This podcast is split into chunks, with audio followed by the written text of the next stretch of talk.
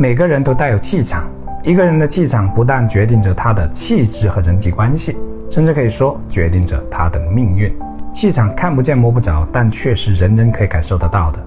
比如你刚被领导训斥过，回到家里情绪不好，这时就算你不说话，家人也是能感受得到你的心情是不愉快的。那为什么我们能感受得到，又怎么提升自己的气场呢？首先，我们要弄清楚影响气场的四个关键因素。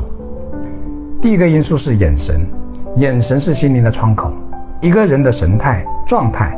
乃至性格都可以通过眼神发现。一个目光坚毅和一个目光呆滞的人，给人的感觉是很不一样的。眼神的正向气场是澄澈、明亮、坚定。二是情绪，主要表现在面部表情和语气上。你的活泼、沉默或者愤怒的状态，对他人都会有很大的影响。一个情绪稳定、平和的人，其气场也是正向的。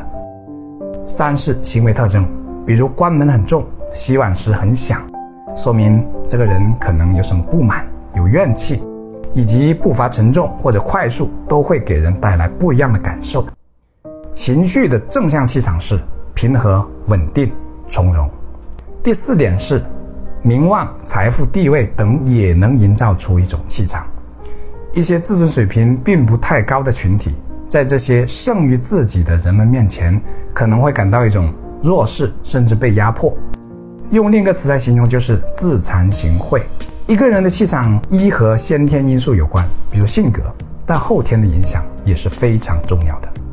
比如一个长期从事某项工作的人，身上就会明显带着其环境属性的影子。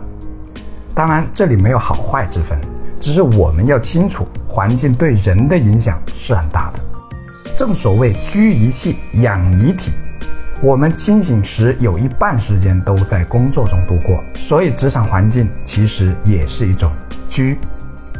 如果我们想要减少环境的同化，尤其是非自己喜欢的环境，那我认为有两种方式。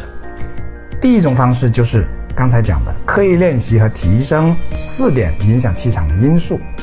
第二种是读书。我是谢明宇，关注我，一起解惑人生。